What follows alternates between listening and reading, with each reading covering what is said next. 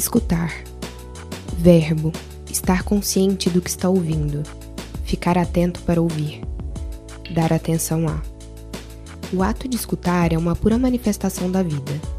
Ouvir o que o outro tem a dizer é uma das diversas formas de amar. Escutar o barulho da cachoeira, ouvir a voz de uma pessoa querida, escutar uma música feliz. Escutar também é sentir. Agora, pense no mundo todo falando, gritando e rindo, mas você não escuta nada e nem ninguém.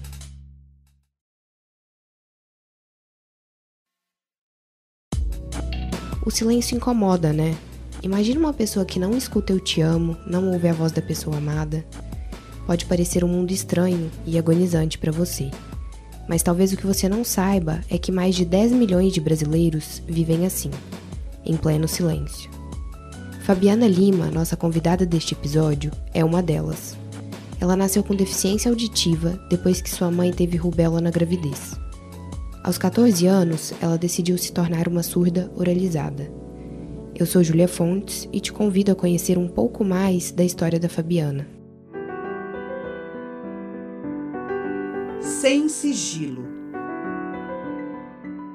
O amor no universo da pessoa com deficiência.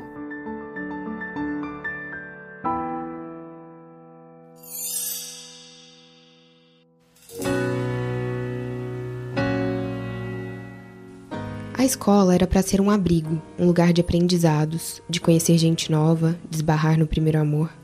Mas para Fabiana, esse espaço trazia medo, insegurança, escancarava todos os dias suas diferenças.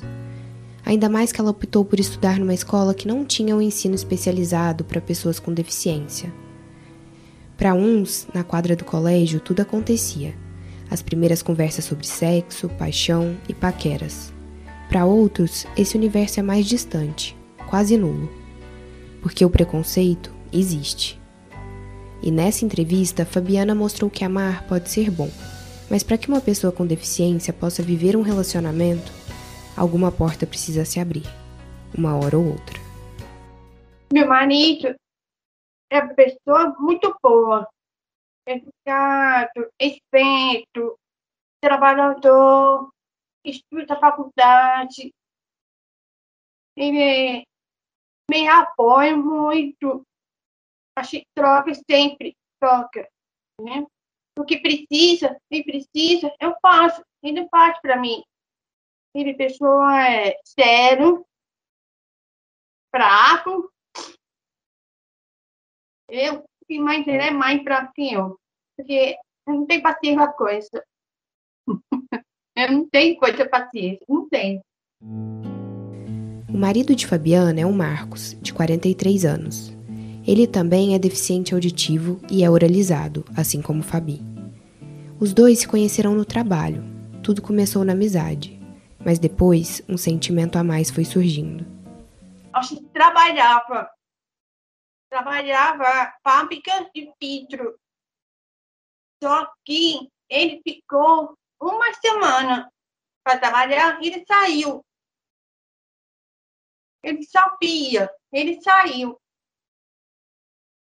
Uma semana e estava conversando, é como um amigo. Né? Aí, depois, ele não veio mais de semana, aí eu perguntei, chefe, cadê ele? Meu marido chama Marcos. Ele falou que saiu. Ai, fiquei triste. Ele já estava paquerando. Ele não. Aí depois, depois, acho que é um ano, dois anos, aí encontrei ele no shopping, na peia. Aí eu vi ele, aí ele me viu.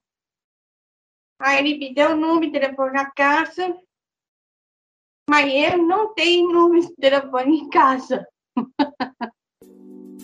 Nesse período em que Fabiana e Marcos se encontraram, tinha tudo para dar certo. Como na época ela não tinha telefone, isso dificultou bastante essa aproximação.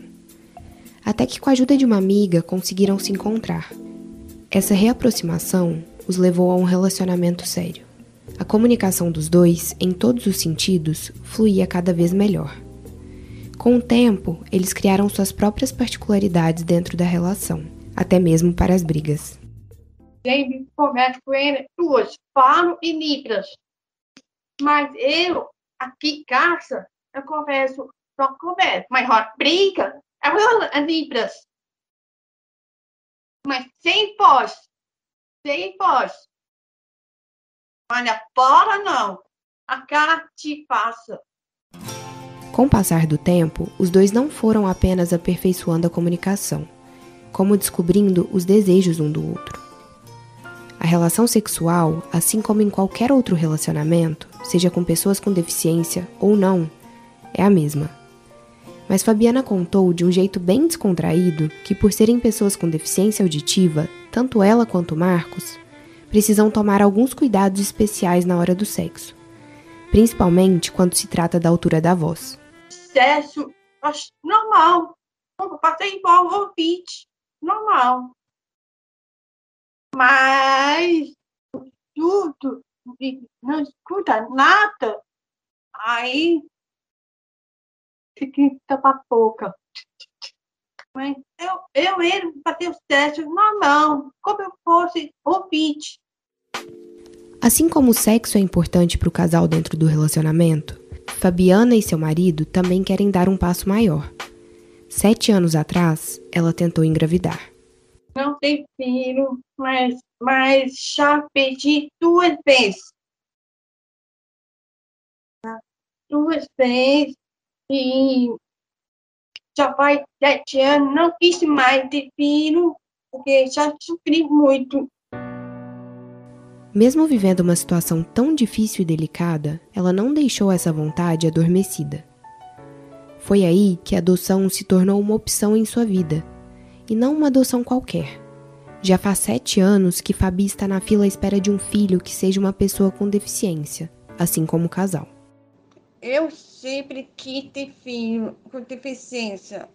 Não é por causa eu sou deficiência, mas na época, quando era novinha, queria ter filho com deficiência mesmo. Porque eles estão precisando da atenção, amor, carinho, educação. Ele precisa, né? Eu acho que é muito importante. Muito importante mesmo. Mesmo no silêncio, ela descobriu novos jeitos de escutar um Eu Te Amo seja através da linguagem de sinais ou por ações diárias com Marcos. O amor construído pelos dois é tanto que não se limita apenas ao casal. O desejo de aumentar a família reforça mais uma vez essa cumplicidade e essa troca. Durante a entrevista, percebemos que para Fabiana, o escutar não se limita apenas aos ouvidos, mas sim a todas as linguagens que o corpo pode expressar.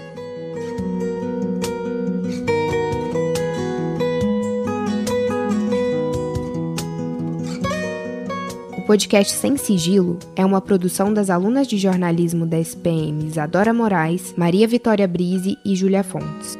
Trabalhos técnicos Afonso Afonsos, Marcelo Urso Fernandes e Marcelo Bonora. Supervisão Patrícia Rangel.